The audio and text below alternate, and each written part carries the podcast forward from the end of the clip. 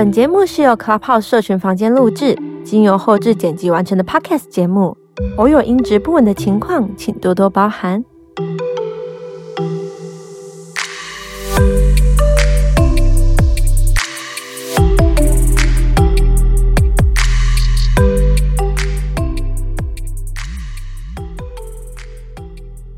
欢迎来到阿卡西记录探索频道，我是花露，我是傻妮。紧接着介绍阿卡西研究中心中华亚洲协会理事长，同时也是国际认证的阿卡西记录授证导师薇薇老师。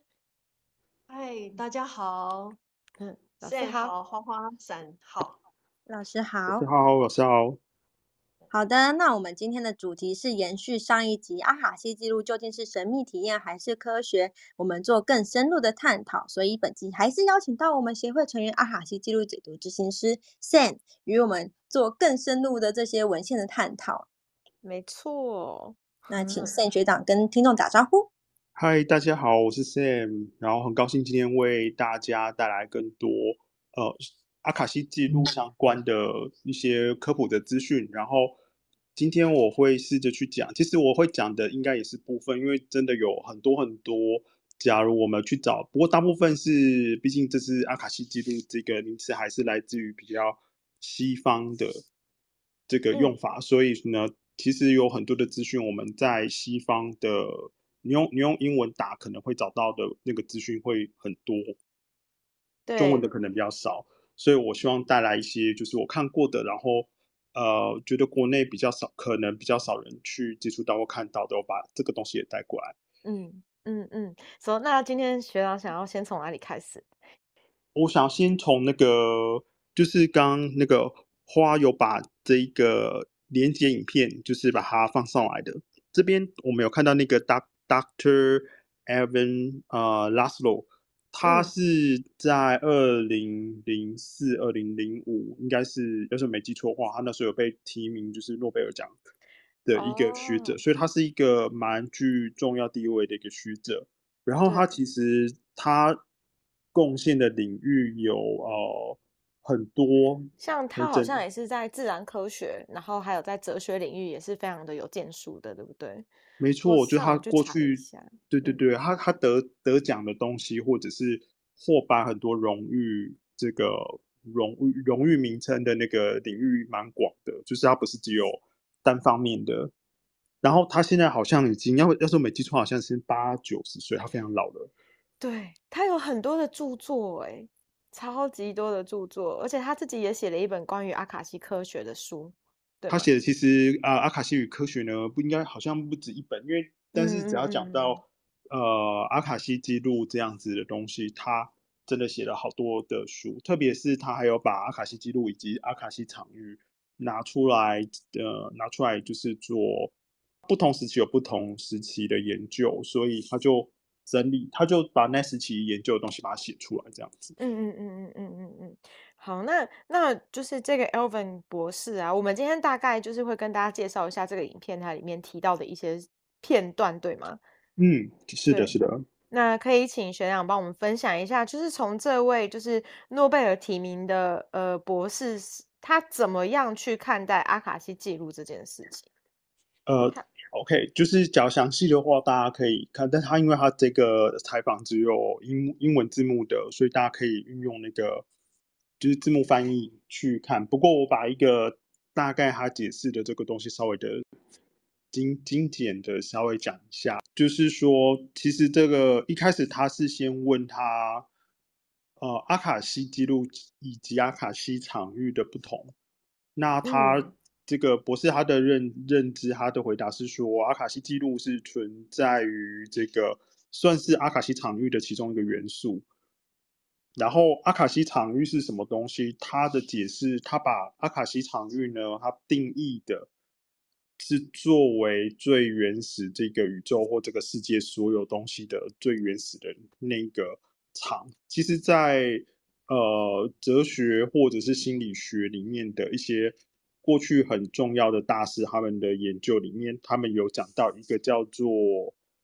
量子场，呃呃呃，他的讲，他现在的讲法是量子场，但是过去还没有量子这个东西出现的时候，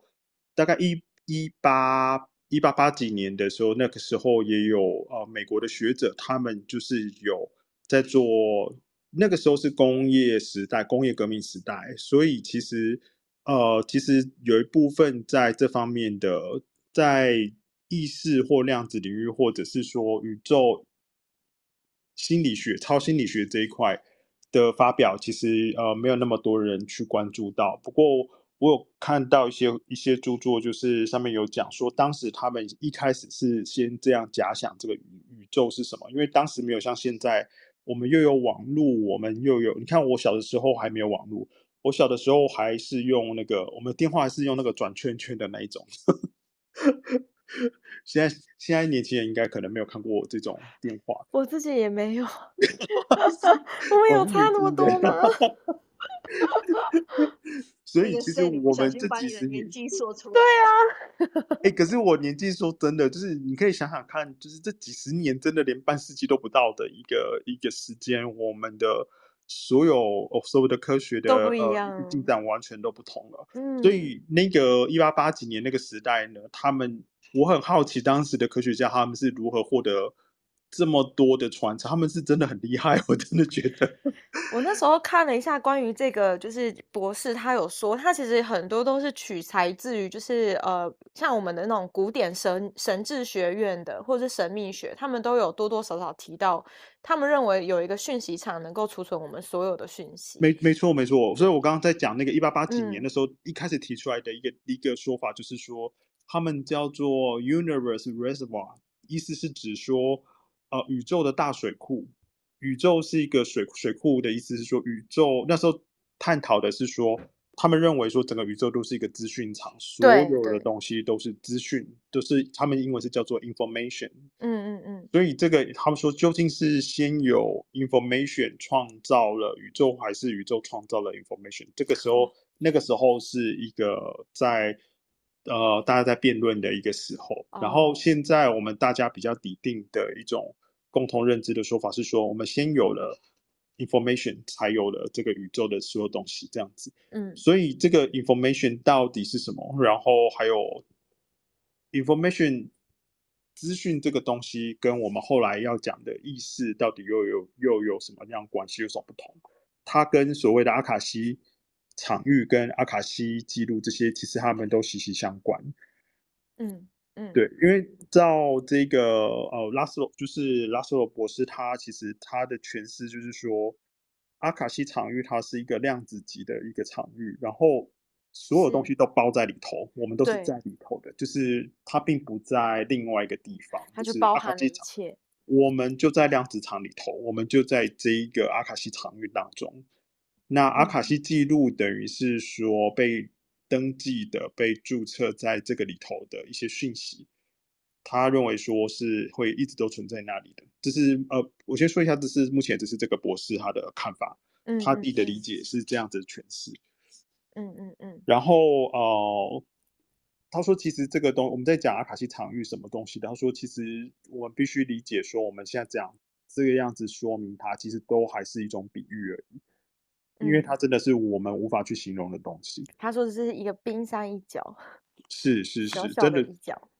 真的，真的是真的是这样子。因为呃，他除了做神智学研究，其实他也是量子物理学的很重要的呃研究者，所以他也不是说纯纯粹从这个神神智学上面去探索的，他还有从物理学上面去探索这个量子场。对，而且他是从当代物理学，对不对？他的当代物理学的看法开始渐渐的从一个宏观的东西去开始研究微观世界如何去改变整个呃整个讯息场嘛，是这样说吗？对，然后这个讯息场呃，他的意思是指说，虽然是说讯息场，我们会很听到说哦，讯息场感觉就是很多讯息的场域。可是讯息是只能读取吗？嗯、或者是只能看吗？只能听吗？或者是我们只能拿讯息理解吗？嗯、其实，假如按照呃量子力学的理解上面去看的话，所有东西都是量子组成，都是都是对，都是讯息耶。对，那包含我的头发，包含我的眉毛，包含我的皮肤，全部都是讯息组成的。对，DNA 的讯息啊，等等之类的。是是是的，是的，包含电啊、光啊，这些都是讯息。嗯，有一个听众他他问了一个问题，他说，像我们前面刚刚讲的那些关于这个影片提到的一些理论，然后他说可以理解成是先有意识才有现实吗？呃，这个先有意识才有现实的话，这是现在比较大主流的看法。嗯嗯，以前是一个说法，以前大家有讨论过，因为我刚刚讲的是、嗯、的的讯息跟讯息跟意识又有点不太一样，呃，所以。其实他们讲的信息场，其实他们讲的信息跟我们现在在说我们的文字啊这种资讯的讯息，好像意思不太一样，有点不太一样。嗯、对，比如说我们看这个英文书都是 A B C D E F G，这些都是讯息。嗯，讯息本身就是意识嘛，好像也不是。嗯嗯嗯嗯嗯，对，还是有。指的是类似那种粒子啊、原子啊那种微微小的，我们看不太见，但是它。储存了很多的，因为我这我这边想要插播问一下学长，嗯，像老高他就有说啊，嗯、呃，在宇宙大爆炸那一瞬间，所有的一切都写在阿卡西记录里面了，所以在阿卡西的记录里面，呃，有开始到结束全部都写完了。那如果你从就是这个观教授的观点来看的话，他是可以解释这件事情的吗？是相呼应的吗？还是教授其实有其啊，这个博士他其实有其他的看法？呃，我会觉得说，在时间的这个东西上，你假如从阿卡西场域去看的话，它是没有时间的，所以没有时间，这样当然没有开始跟结束这件事情。哦，你懂知道是全部都存在这里的。那比如说，他的理解就是说，我们的轮回、我们的前世今生这种东西，他的理解是这样，就是。假如我是 Sam，那我的前世呢是其他的 Sam，就是以前的 Sam，在不同世里面的 Sam，他们就好像不同的档案夹。假设我我们比喻成云端，好了，嗯，对。然后我假如要去看前世的话，我是连接上那个档案夹，或者是去去找那一块 CD 片，然后我去把它脑中播放出来。他的意思是这样，嗯、他说其实所有东西都是。那我在这边活的又是谁？又搞不好我这边是正被读取的。被某一个读取的我哦哦哦，是平行宇宙的概念吗？呃，他认为说所有东西是都在那边，因为时间跟空间这个东西在阿卡西场域当中，它还是被作为我们可以用很粗浅的方式去理解，它可能是一种坐标。嗯嗯，比如说锚顶的位置而已。对，就是说去标注你是在什么时候的哪一个时空下的你，嗯嗯，然后哪一个时空下的你，它其实也是坐标的一部分，它也不是就只靠这两个坐标。嗯，以上我们讨论的是就是教师呃这个博士莫莫诺贝尔提提名的这个博士他的观点。那据他所说，我们有任何的就是能够以科学的方式去证明阿卡西它是确实存在的吗？就这个影片而言，有有呃是的，因为他刚讲的这些东西都是在他定义下的阿卡西场域、阿卡西记录，所以他你说有什么科学的方式可以证明？第一个，他似乎自己是，他一开始好像不是先学习，他一开始是他是为了想要知道以前发生了什么事情这样子，然后去做冥想，然后去做去做研究，然后取得了。你知道他也是一个有，他也是一个很高明的音乐那个钢琴家还是音乐家？对，他是一个音乐家，而且他自己好像还创了一个 band。哇，没错。那他就说，其实他说他一开始并并不会这个，而是他是利用了阿卡西记录去回溯到他曾经有一次有一世他是音乐家，他把那一世音乐家的这一种感知感觉把它带过来下载下来。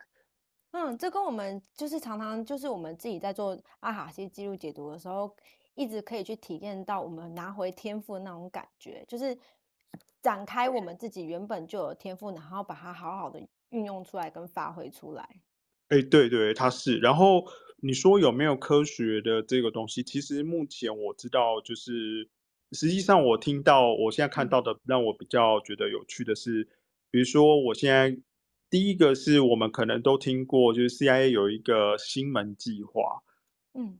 金门计划应该就是我们上次有提过，他们在跟俄罗斯打冷战的时候，他们就是查到说，哈，俄罗斯他们居然有一个部队是专门在运用这个 ESP 超能力的，在协助他们的军事作战。嗯、那这边美国当然不可以输他，所以他们也投入了，呃，相同的也投入了相当多的经费去研究。现在已经好像一九九零年代还是二零年代，二零零零就就就被结束了这个这个专案，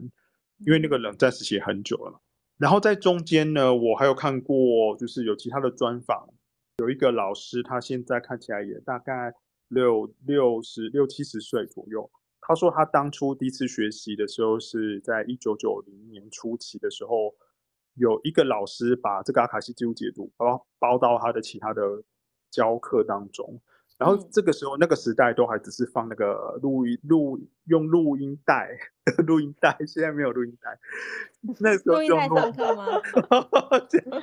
需要去哪里找录音带？我不知道。那个时候，他说上课的时候，老师就放录音带给大家听，这样子。然后呢，接着是一段冥想的引导。所以呢，很就是在他引利用这一个录音带的冥想引导，就让一些人就开始有了这些，比如说接触到前世的或者是过去的资讯，这样子。嗯，所以他第一次接触到这个跟学到阿卡西记录解读是。透过那个老师，再加上这个录音带，然后这个录音带也很有意思，因为 CIA 他就是当时那个西门计划呢，他们就有人说，新门计划找到了一扇门通往阿卡西记录，利用了他们使用了这样的说法去描绘，就是有有这样子所谓的阿卡西记录，呃，通往阿卡西记录的一个录音带冥想引导。这样，我不知道他听的是不是同一个，但是基本上呢，呃，透过冥想的引导，是可以被、嗯、呃正确的训练是可以被带到那个场，就是提升到那个场面去。然后要怎么样子进去，跟什么样的状况进去，他们也有说好几种方式，比如说催眠是一种方式，像这个拉斯拉斯洛教授，他也他有做过。不少次的催眠，他也知道说做了很多这个催眠的研究，所以他们很清很清楚知道潜意识层上面可以有那个什么前世的这些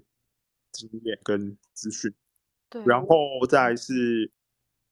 他说的是一个可以呃 ascend，就是说有一个比较特别的冥想引导的话，因为我们冥想，我们脑波会改变。嗯嗯嗯，我们的脑波改变的时候，波会改变。对，那我们的意识其实落在的那个层级是不一样的。对，他说那个震动频率会不太一样。嗯，然后，呃，在某个特定的这个意思的一个频率下面的话呢，就是可以对接到那一个资讯库，或者是连连到那个资讯库。就是 CIA 上面它的那个解密档案上面有讲到。嗯嗯嗯嗯，然后其他的就是还有一些什么神秘的仪式之类的。哦，因为有用神秘仪式这可能是比较早期的做法，但但突然间大家好像就是这个记录突然间就好像开放给大家，因为呃我自己在查的时候啊，发现他其实之前就、嗯、他之前其实有出一本书，就是跟量子力学场、量子场是有关系的，他把这件事情跟阿卡西就是并在一起，嗯、这个 Alvin Lazio。的这个教授，他本身是匈牙利人，我觉得蛮酷的。他英文讲的蛮好的，然后他就有说，就是量子场跟阿卡西之间的关系。可是我觉得，对于一个没有 科学理论基础的人，看那个实在是太深奥了。但是如果有人想要知道的话，还可以查一个东西，它叫做零点场，它的英文是 zero point field 这个东西，他们觉得是。阿卡西的记录是存在于这个东西里面，他们、哦、是是那个阿卡西场域呢，它有好多的替代的讲法，对。对，然后我这边想要找一下给大家听，因为我觉得今天我才看到有人才发了一个也是电影之类的，它就是它是它上面之上面的名字是写 The One Field，就是哦有。呃一一的场域，合一的场域，场域的那个。那这个一的场域呢，也是我当时看到其中的一个代名词。所以其实哦、呃、很有意思，就是大家可能用不同的名字去形容那样子的东西。对，同样像阿赖耶识啊之类的也是。是是是是是，嗯、我一一时翻不到，就先先先这样好了，没关系，我看翻到再跟大家再再分享，我再贴到那个资讯那个再给大家看这样子。嗯。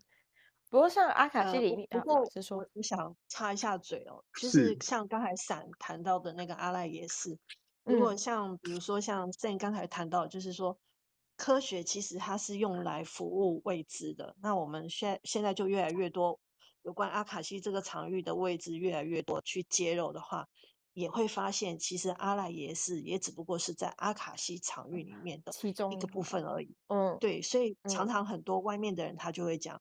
阿卡西记录好像就是我们佛家里面讲的阿赖耶识，我觉得这样的讲法就会比较精准一点。可是如果你要用阿赖耶识来讲阿卡西，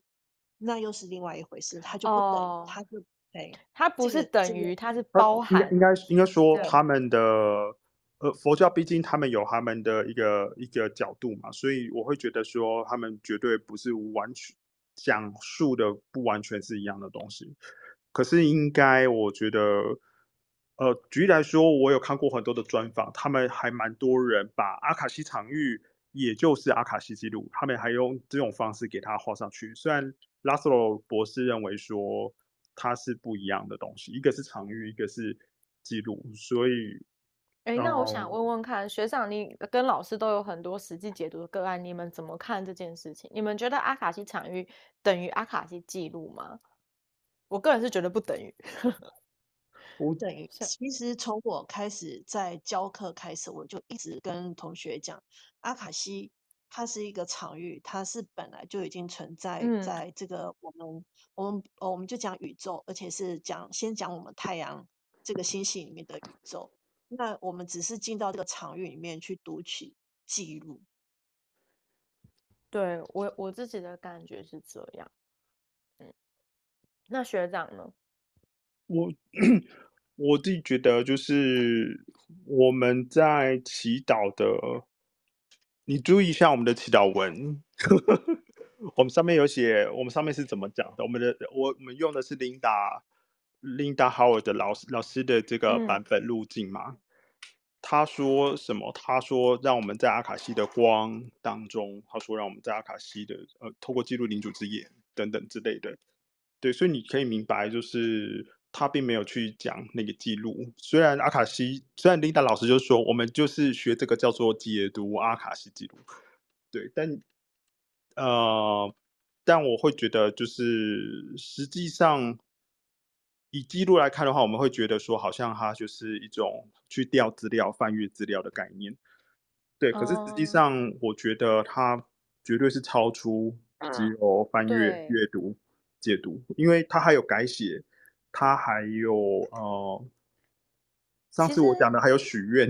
嗯、呃，对，其实我昨天有刚好听到，就是同样的是这个 YouTuber。这个 Podcaster 他在访问那个琳达豪尔老师，那琳达豪尔老师他所他所提供的这个路径，其实他是自己有做个人的锚定的，他只锚定在就是念了这个导文之后，他希望你能够把你的呃焦点摆在你在地球此生现在的一个状况跟问题，不要去问外星系的啊，不要再去不要去问关于宇宙啊之类的。哦，没错没错，这个对，这个、所以它是有锚定的。然后、嗯、然后呃，这个也很好很有意思，因为我有听。其他的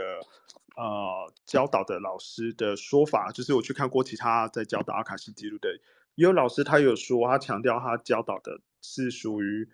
呃宇宙或银河系的阿卡西，不是只有地球的阿卡西。我第一次听到还觉得很纳闷。是是是。可是我感觉确实是，只是说我们不需要用到那么多的。额外的知识，对不对，老师？我想应该应该是这样。我们确实只要专注在自己的现在的此生就够用了。所以领导对老师才会这样锚定嘛？对对，因为哈，其实就像我们会看到很多很多在教进入阿卡西场域的很多各式各样的祈祷文。那其实每一篇的祈祷文里面，它都是一个锚定，就是他对于他要进入这个场域里面，他要从这个场域里面是谁在维护，他在跟谁联系，或者是他是处于什么样的状态，去阅读到这个记录。所以是每一篇的祈祷文里面，它都是一个锚定。那为什么会采取琳达老师很落地啊？你就是要去读取你在这个此生在这一世身为人类的时候，你在这一生里面。你会遭遇到的一些困境也好，或者是一些困难，我们如何透过这个记录里面去穿越我们自己？这这是这也包含这个老师他在教导阿卡西记录里面的宗旨跟理念嘛？嗯，嗯嗯。那所以当初我记得他第一次来台湾教阿卡西记录的时候，他也有特别去解释这个场域。哦，他他那时候他他讲的，他就会说，我们现在讲的这个。啊、呃，用科学的语言去讲的话，是指我们这个太阳这个星系，就是我们地球在这个这个星系的范围里面。那如果这个范围以外的，它也不能证实到底是不是也阿阿卡西的场域都涵盖在这里面。哎、欸，这个这个我我我很有很有感觉，因为因为我们人无法印证嘛，所以就好比说。你讲我是什么新来的时候，其实那个本人不能去，他也没有证据。是是是，不过不过就是这样子啊。我们现在就是，呃，我觉得我们的协会成立最主要就是说用科学的态度来去讲阿卡西记录或者是阿卡西这个场域。那我们是拿现在已经已经呃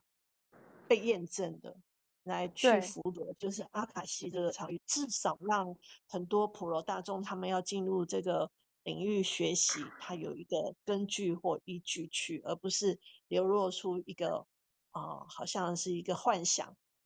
对，所以我觉得这个很棒。今天来谈这个议题真的很棒。在这个影片里面，这个诺贝尔提名的博士他有说到啊，他认为这是阿卡西是科很科学，因为它是可以被反复验证，而且它是能够召唤来的，因为记录就在那边，它是很客观的，你可以就是它就是在那里，它不会去其他地方，它就是存在存在那里，所以当你需要。呃，召召有召唤他的，他用 recall 这个字，你需要用它的时候、recall 叫做回忆呃，回忆，对对对对，它叫这个叫回忆，所以我觉得我们在拿这资料的时候，我也会形容我是用回去回想未来的事情、现在的事情、过去的事情，用回想。嗯嗯嗯嗯嗯，对，反正就是在你开了之后，你是可以获取到的。而且，因为我们自己也有很多的经验啊，我们同一个解读是在解读同一个事件的时候，我们其实大方，呃，我们是算是用每个人不同的体验跟角度去描述这件事情，但是事实上，我们都是在讲同一个同一个东西，就是包括我们现在有时候自己也会做实验，我们可能就是解同一个人。但是我们彼此不知道自己到底对这个人，或是甚至是水晶，或是其他东西，我们不知道比其他的解读师到底是他解的结果是什么。但是我们后来再去跟这些好几个人去验证的时候，就发现，哎，其实我们讲的世界，我们讲的那个大意是一样的，只是会因为每一个人他呃人生的经验体验的不同，他诠释的方式、表述的方式不一样，但是都是同一个意思。我觉得这个就是我们想要说的，它是科学，它不是一种想象，就是你觉得好像是一种大家感觉，不是一种感觉，它就是在哪里这样子。他、哦、呃，应该说按照那个拉索老师，呃，他博士他他说的，但他假如按照他的定义的话，我们。就在我的身体也在里面，说整个地球都在里面，我们都在里面，我们都在阿卡，都在这个场域当中。就是他讲的那一个场域，虽然他用了阿卡西场域这样的字去形容它，但他想形容的那个场域就是所有东西的组成，没有东那个记录只是在它附着在里面的一部分，这样子。嗯嗯嗯，是的，没错，他、嗯、对。还有，甚至于就是那个巴夏很早期的那个影片里面，他也是有人问他说：“阿卡西记录这个这个好像在形容它这个一个巨大的图书馆，好像是在存在这个宇宙的某一个部分。那巴夏里面也有提到，就是说它并不是停留在那个一个好像宇宙里面就有一个图书馆，对，就很贴切。刚才 Sam 里面提到那个博士讲，它就是随时随地，它就是现在，它就是存在在这个现在，我们都在这个记录里面。嗯嗯嗯，哎，刚好是在这个。在这个影片里面，这个博士有提到，因为主持人有问他说，我们周围是否有阿卡西场域存在，对吗？圣秘学长，对，请市长来回答一下这个。哦，对对，就是他讲的，就是说，就是他这样讲，又好像会让大家以为说他是他是一个有别于我们现在感受到的东西。他说没有，我们就在里头，我们就是属于，因为他他指的那一个阿卡西场域，他他说。你只要真的要去讲它是什么组成的，因为它的定义就是指说它是最原始的，没有比它再更原始的那种组成。你要说什么暗物质、量子什么，都在都在它里头形成的那一个东西。这个是他想表达的意思。嗯、所以说，他说虽然我们讲阿卡西场域，可是你真的，他说你不要去想说好像又有一个什么额外的东西。他说没有，你就在就是它是一个比喻式的。这样子的描绘，就好像我们在想说，哦，我们要连到阿卡西记录去了，好像那个记录在某个地方，我们要去连它。其实，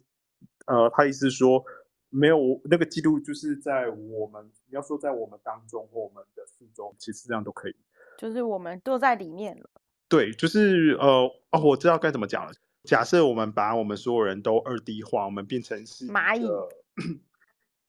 呃，不，二二 D 化就变成平面的话，我我们都是。书上的角色好了，那一张纸就是阿卡西藏于他讲的那个东西，我们都在上面，我们是在上面被建构出来、被描绘出来的。所以你说这些角色，他们他们都必须在这个纸上才可以存在，没有这张纸，他们就没有存在，他们就是那个最底、最基础有的。我觉得应该有点类似像。这一个意思，嗯嗯嗯嗯嗯，认同认同，我也觉得他应该就是要、嗯、要要讲要讲这样的一个表达，因为那个其实这这个博士他有点年纪了，然后因为他本身不是英文母语系的，他口音也有点重，有时候他讲很快，会有点没办法听太清楚他讲什么，所以这样的理解就是说，因为我们都身在场域里面。我们接收到讯息，并不是连到另外一个地方，而是我们感知跟意识到了我们现在生产生存在在我们身边的这些讯息。他他有提到一个观念，嗯、他他。说其实就只是一个意识的切换，就是你感是感知世界的东西到切换到，但是我并不是这个频，就像是我们听那个电台频道一样，就是我今天要听九九点九还是九八点三，我切换的那个频率，我听到这个平台这个频率这波波波频的。讯息，可是并不是说我到了某个星球、某个地方、某个维度很高的地方，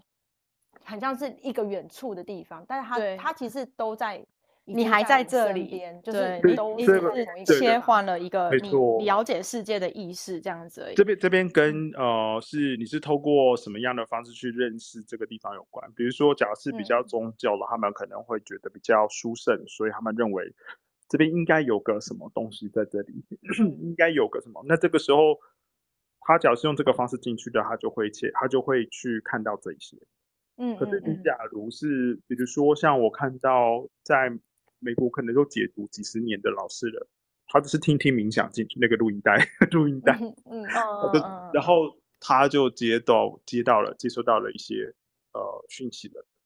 所以就是每个人经验都不太一样。嗯、对，他有回答，就是因为主持人有问他说，有任何的路径能够让就是我们个体就是单独的每一个人进入阿卡西记录中吗？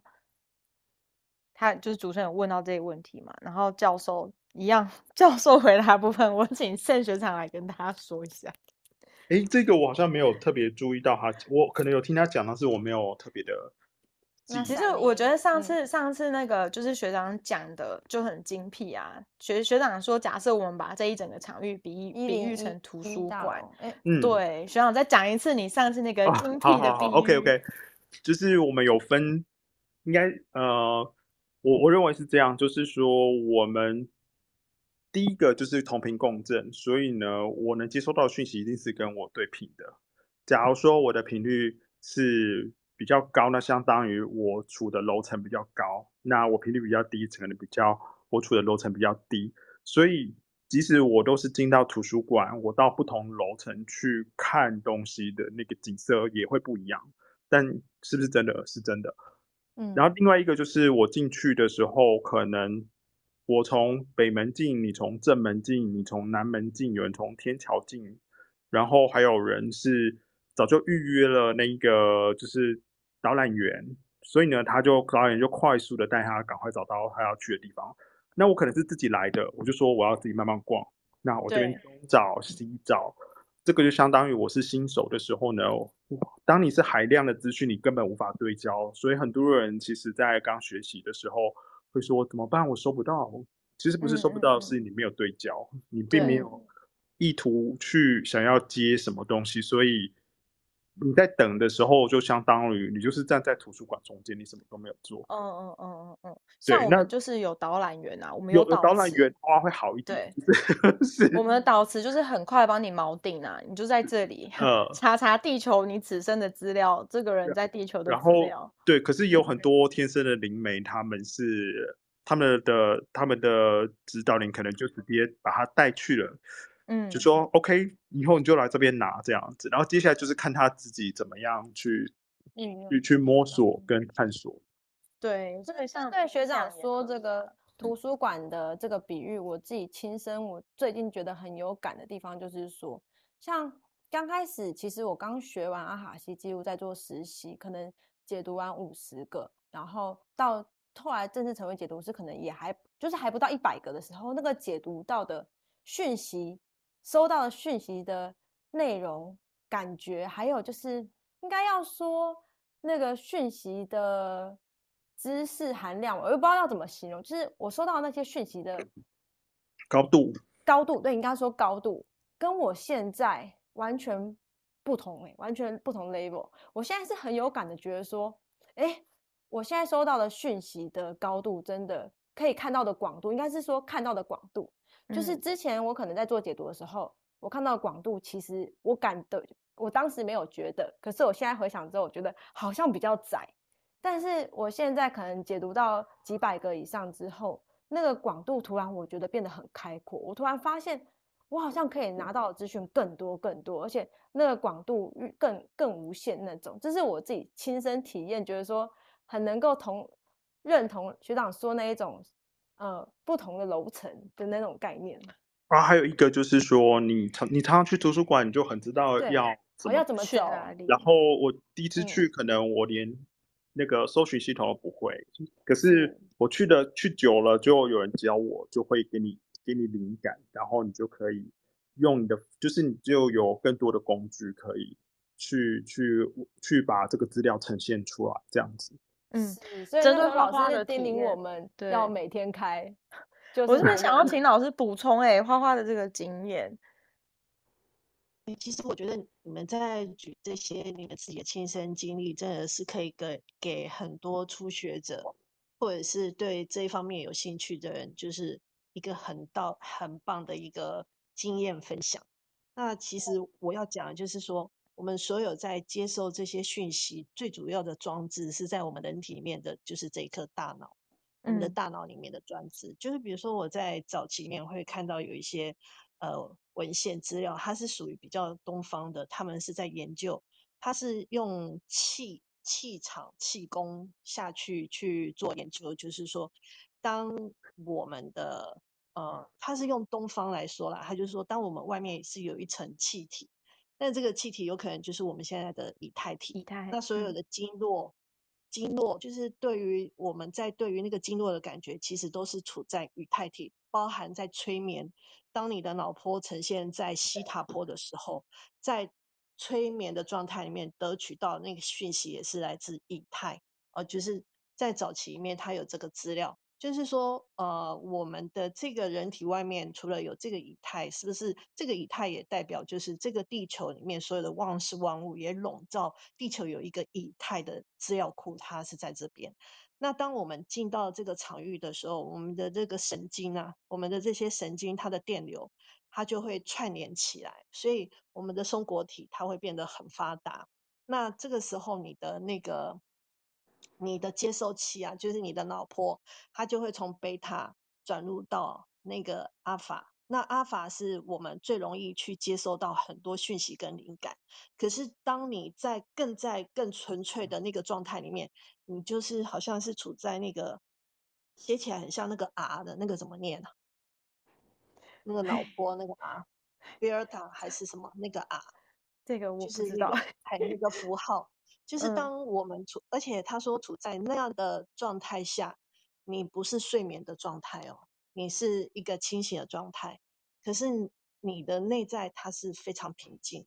那所以像当花花她刚才她在分享，她就是说我刚开始的练习，然后到后来练习超过到某一个人数的时候，我的接受更广，是因为我们的大脑它经过这样的路径训练以后，它的他的接受度会比刚开始的那个接受度变得很高，所以他就会允许。各式各样的呃讯息进来，那这个这个里面也会牵扯到我们的认知啊，就是我们内在的认知。大脑它其实在刚开始学习的时候，它有一些认知，它会把它觉得不可能，或者是它曾经它没有这样经历过的这些讯息，它会去把它筛选掉。可是透过我们这样的练习，这个途径会越来越熟悉，而且你们会。很习惯的，就连想都不会想，就会进入到这个途径的时候，相对的大脑它的接受度也打开了，所以相对你们就会更容易去看见，应该是说看见还有其他的讯息在里面，所以你们的那个广度就不一样。嗯、还有像比如说 Sam 他在提到，就是说我们爬那个楼层的时候，我觉得这个很有趣，爬的时候爬。一楼到十楼，或者是到一零一的这个楼层里面，它会牵扯到就是时间，那时间它就会牵扯到空间。所以刚才 Sam 他在分享刚才那个博士，其实就讲非常好，在阿卡西里面其实它是没有时间，甚至于在我早期的阅读个案经验里面曾经有过了哈，就是我分享我的经验，就是阿卡西守护者就是说，在这个场域里面，它其实是没有时间空间，它唯有存在。呃，就是那个时间的存在，那个存在它才会造成那个时间跟空间的产生，嗯、就是这样子。哎、欸，老师，刚刚有人帮我们补充，那个 R 的那个符号应该叫伽马，对不对？哎、欸，好像就是伽马射线。嗯、呃，总而言之就是说，一旦我们进入到那个场域的时候，那个那个的状态，其实我们我们是清醒的哦。所以像像你们这么有经验的解读师、执行师哈，你们常常都会发现到，就是你在收讯息的时候，你没有消失啊，就是你自己的那个意识，嗯、你的那个存在也很清楚，它不是纯粹一个，它不是呈呈现一个睡眠的状态，它是它是在清醒的状态，可是可是他的内心是很平静的，所以所以很多在过去的一些灵修啊，或者是一些呃。包含藏传佛教，他们早期很多科学家都会去找一些啊仁波切来做这这些脑波的研究，里面他们就会发现，就是当我们在跟很神圣接通的时候，真正的那个的脑波是呈现在我刚才讲的那个啊的那个那个状态。嗯嗯嗯。所以你们你们在阅读阿卡西的时候，当你当你们越来越熟悉，你们越来越知道那个路径的时候，其实你们也。或许我们也可以来找一个测量脑波了，你们就也是处在那个状态，已经不是在西塔坡了。嗯嗯嗯，脑波测试，对对。那刚刚我们提到的是路径的部分啊，我我我真的觉得，嗯，就是真的很有意思。但是我们现在，我们就是有那个导览员的，拿到那个导词，可以很快的去做锚定，因为我们很清楚我们要去哪里嘛。对，那关于刚刚老师有有讨论到，就是时间啊、空间啊，其实这是跨维度了。所以在这个影片里面，主持人也是有问到，就是阿卡西在我们的跨维度的体验里面扮演了什么样的角色？他他觉得啊，就是其实对于跨维度的体验，应该是说，就像他能够去拿到他的音乐的才能里面啊，他并没有太多的去探索维度，因为维度可能。虽然是也是在阿卡西的品质里面，但不见得是我们一般普罗大众要去关注的事情。但是我们可以感受到的事情是，你好像自己也会有一一种跟自己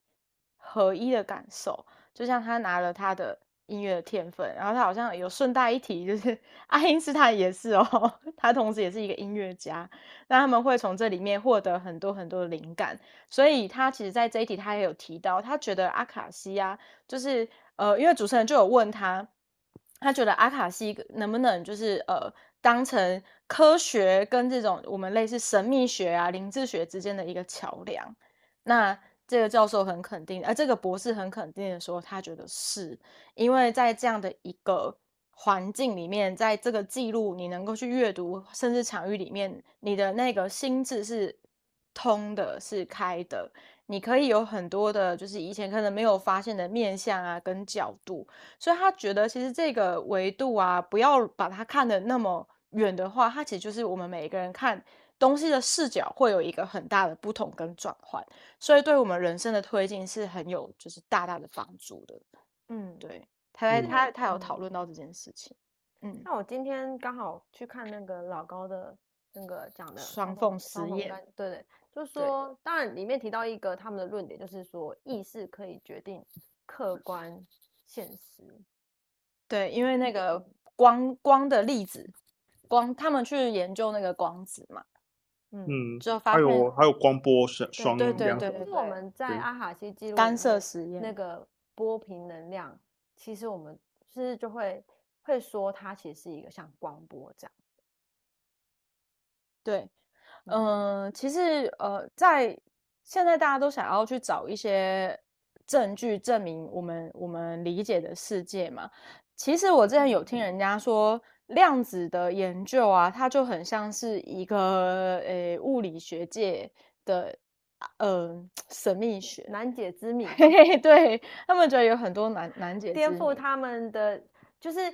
观测到这个现象，可是无法去真的去证明它。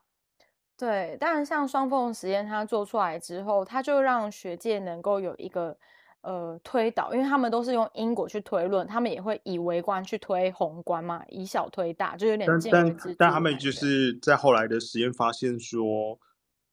哎，就是未来可以改变过去这件事情。对，所以他们就觉得很难解。对对，我觉得没办法证明这件事情。对，我觉得在这个地方我们是可以聊一聊，因为我、啊、我们其实，在解读阿卡西的时候。很长的时候也是会去看到结果，然后去我们对，而且我们的我觉得我们自己会有，我们自己都做那么久，有时候都会有手稿，就是我们虽然在场域里面收到了一个关于后来的讯息，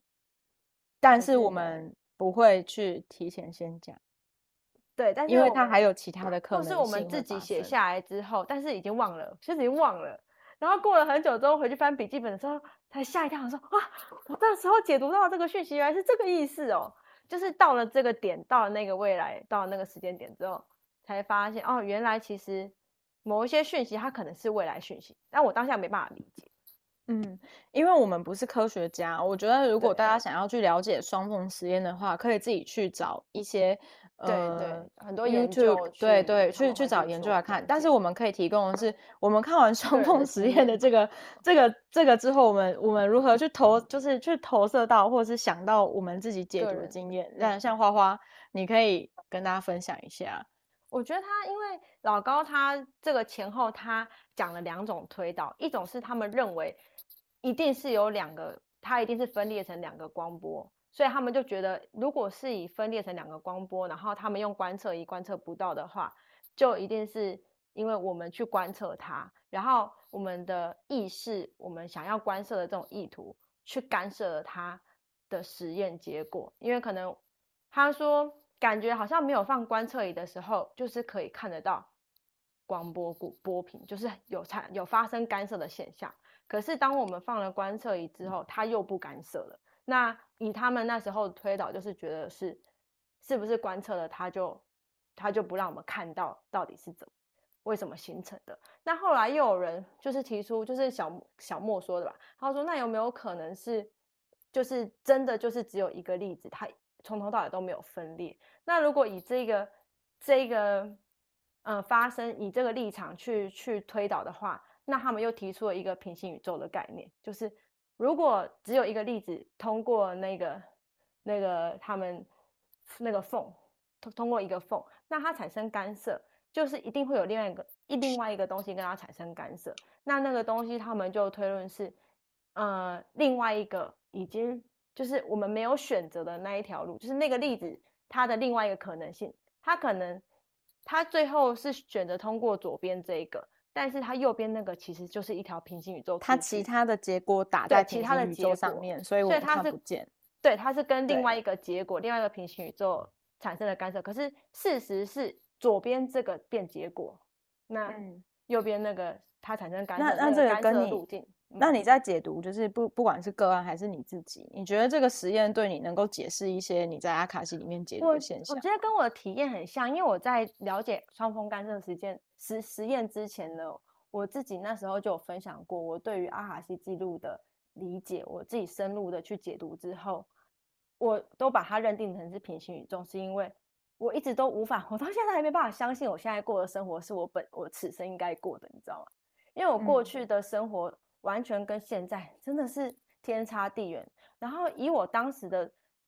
当时生活推导出去的，就算连算命跟我说的啊，别人给我的意思，还有我自己去想象到的未来，都不可能是过上我现在的生活。所以，而且我这个生活的转捩点，真的是在于，真的是在我跟老师 就是约解读阿卡西记录之后，有一些思维上面的突然的跳跃。这个跳跃之后。我我真的就突然，这个整个人生的发展是我完全没有预期过的，完全想不到。我过去的我根本想象不到，原来我会有这样的，就是未来。所以其实你是觉得自己有点踏上了一个另外的平行宇宙？对啊，因为我嗯嗯嗯想象不到啊。其实我们都有这种感觉，嗯、对不对？Sam 学长一定也有。就我我觉得，就是我通常也是。我我觉得目前就是这种说法跟我自己内在比较有共鸣感，所以我会鼓励那个解读的人，他不是来问我说，哎、嗯欸，我以后会发生什么事情？对，我我通常是没错，对，我会请他说，你可不可以说说什么结果？对你，你可不可以告诉我你想要的结果，或者是你你希望成为的样子？然后，真的，我去帮你看现在的你跟当时就跟那个时候的你的差别是什么？然后，你就可以按照这个间就是中间的落差去调整。没错，加一。对，我大概会用这种方式。然后还有还有一个是，假如说在解读当中，对方他在当下领悟了一些事情的时候。我会感觉到他好像后面跟前面都好像不太一样，不一样哦。对对对对对，对，有就是突然会，我是鸡皮疙瘩，就是没来由的突然那种，就是我会知道说他，你打开你就知道他好像。而且你下一次再开它的时候，你会发现它的路径完全改变了。嗯，看到。就有可能我在猜，因为我很少解读前世，但是我在想说，这个人的前世或许也改变了之类的。嗯嗯。哦哦，对，这个这个其实也是资料会不一样。这个也是科学，它就是现在大家都在吵是因先发生还是果先产生，因为它其实就是一个轮回。所以当你结果改变的时候，会不会回推你的因也会改变？这边这边我有一个想一个概念想分享看，就是我的理解是。我们时间呃，现在、过去、现呃，过去、现在、未来都同时存在的概念，有点像是我在看、嗯、呃，我在看一本小说，我在看 YouTube 看一本一部影片一样。那我假如说里面主演的是我，我又在看我的影片的话，那对于我自己来说，我的过去、现在、未来就在我的前面了，全部都在了。没错。所以我我在。拉，我可以假设这是一本小说好了，用小说也许更容易理解。我是一本小说，然后我觉得我演到第八章的时候呢，我我这边想要来一个相遇，一个青梅竹马，可是我之前忘记写了这一段，或者是这是我临时凑进来的，所以呢，我必须回头把第二章、第一章、第二章把我的青梅竹马桥段写上去。我我会觉得业力好像是来补充，让所有事情都不花自己。哦哦哦，你这样解好哲学哦，好像蛮有道理的，make sense。其实这让我想到，就是在教授还有那个林达豪老师，甚至刚刚那个威老师有提到一个问题，是时间，就是当所有的一切它都有这么多各种的发生的时候，最后我们真的要关注的只有当下。嗯嗯，所以所以所以他们都有说。重要对，所有的一切当下才是最重要的。我们无法，我们其实不需要去穿梭在未来，或是去回到过去，因为那些都不重要。因为当你现在的意念改变了，它有可能会射出很多不同的平行宇宙，它会落在哪一个结果你不知道。可是你可以透过阿卡西去看到，哎，你想要就是刚刚 Sam 学长说那，你最后你想要那个结果是什么？那我们自己的意对意图。那因为。那个路径都在啊，不管是哪一个结果，那个路径都在，然后你就可以根据那个路径去对你的人生做一些调整。我觉得调整的都是一些惯性，这是我在看完双缝实验的时候，我自己内心 就鸡皮疙瘩的地方。我觉得就是这样解，就是一切都合理了。嗯，不知道老师自己的体验是合理的，就觉得哦可以解释我们的体验这样。对对对对，我们用解释合理来理解。对，我想留给老师。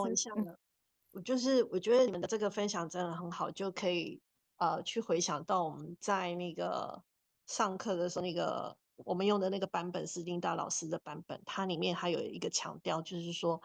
哎，所以你们当你们是阿卡西记录解读执行师的时候，你们就具备有百分之一百的那个真理的这个。传递有没有？他在这个讲义里面有特别讲。嗯、对，那这个也可以回到那个好像双缝实验，就是比如说，当这个粒子它分裂了，嗯、或者是或者是这个粒子它它在跑的过程里面，如果有一个观察者，他他在观察的时候，他可能这个粒子的那个路径也不一样。所以，如果用这样的实验放在我们我们执行师在。我们同样也是一个例子的代表，然后这个个案也是例子的代表，他可能本来就有一定的路径在跑，可是我们就是百分百真理的传递者的时候，我们进来，我们是不是我们就跟他，他跟我们产生了这个共振以后，他的路径就改变，啊，就好像用科学来去去阐述我们现在正在做的这些事情，还有就是说为什么我们。呃，这个执行师他的这个位置对个案来讲其实是非常重要，他是要传达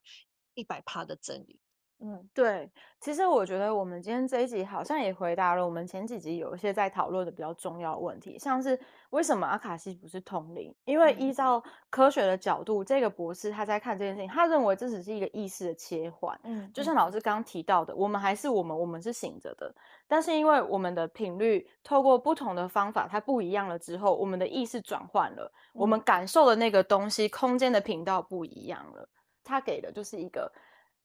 真理的路径，它就是用你的逻辑去推导你所有你做事情的方法，然后最后给你一个给你一个你想平行宇宙的结果嘛，就是这样。你的想法它就会产生一条路径，那那条路径你就会打向另外，就会打向好几个不同的结果。所以，我们不是在预言未来，我们要做的也不是替你算命。是帮你看看，诶，如果其中有一个你已经想象到的你喜欢的结果，那中间那条路径该怎么走？或者你如果不喜欢的话，我们可可以怎么样去碰撞，或让你用新的角度，然后去思考你的这个事情，让你再产生一条新的路，让你能够过渡到另外一个平行宇宙，得到你想要的结果。我觉得这样讲好像也蛮通的。嗯嗯，对。那我我再补充一下，就是说。如果根据呃，像你们刚才在分享的这个，包含就是这个博士他在提供的呃这个科学里面去去讲述这个阿卡西记录的时候，我们也可以更进一步的去理解到，其实常常我们都会听到很多人讲宇宙没有秘密嘛。就好像变成说，讯息其实它就是在不同的，它无所不在，对，对，它是无所不在。就好像比如说，我今天可能有一个灵感，我想要去开一个媒体店，然后这个媒体店可能要做什么什么。可是如果不行动的话，有没有可能这个灵感会给另外一个人收到？会哦，有可能哦。哎，就是这样子，就会发现我的灵感我没做之后，怎么别人做了？对，然后我觉得，我觉得这个真的，这个这这个题目哈。很好玩哎、欸，真的还可以再继续聊下去，对不对？对，而且学随着最近对阿卡西跟科学越来越多的研究，我觉得我们可能可以实时的更新，因为这是我们目前查到的。因为我们我们我们现在还没有讲到，我们这一集也还没有讲到意意识跟阿卡西的关系，还没对，现在就之后再再再聊天。那个今天就是聊那个博士哈，他他是以阿卡西记录是一个他自己认为的量子讯息场，对，去理解的，就是有这样子的一个。呃，重要的看法在在学界上面有这样的重要看法。嗯嗯嗯，那我们今天请老师来帮我们做一个总结。哎、欸，其实我觉得现在量子哦，因为这个量子的发现哦，它会好像变成它会对宇宙还有更宽广的呃去诠释跟解释，还有一些。不可思议的那个现象，好像都可以用量子去解密。然后，甚至于这些量子，它也会表现在艺术啊或电影上面。像最近那个奥地利他们的那个电子展，呃，那个电子展，如果你们有机会的话，也可以上网去查。它里面所有的艺术家的创意里面，都会把这个量子带进去。还有，我觉得有一部电影啊，就是《粉红芭比》，真的大家可以去看。嗯嗯嗯，它里面。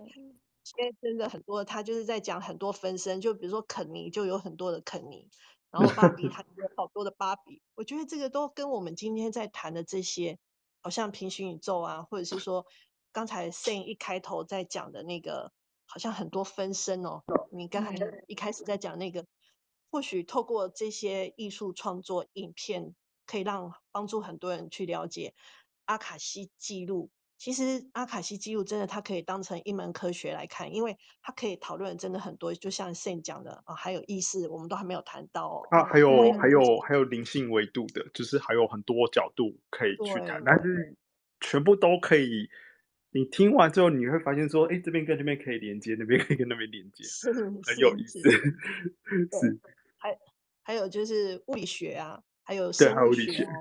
还有那个脑神经科学啊，这边都全部都可以去谈论到阿卡西记录。嗯，是。好，那很快，时间过得真的很快，我们又到了要跟大家说再见的时候了。好，现在请花花了，有请花花老师。好的，那我来为大家做一个结尾呼吁。本节目内容皆来自解读师们的个人体验，仅提供阿卡西记录多元的愿。多元的面貌，无法代表阿卡西记录的全貌，以及所有人在阿卡西记录中的领会，仅供参考哦。那若需要解读服务或者需要课程的咨询，都欢迎到我们的 IG 或 Facebook 的嗯我们的专业，然后去私讯，然后我们也有把解读师他们的预约方式都放在 IG 跟 Facebook，还有呃 Clubhouse 的说明也有，就是大家都可以根据自己的需求去寻找。嗯，好，那我们今天的节目就到这里喽。我们还是会继续去探索阿卡西跟科学的关系。就拜托 Sam 学长了。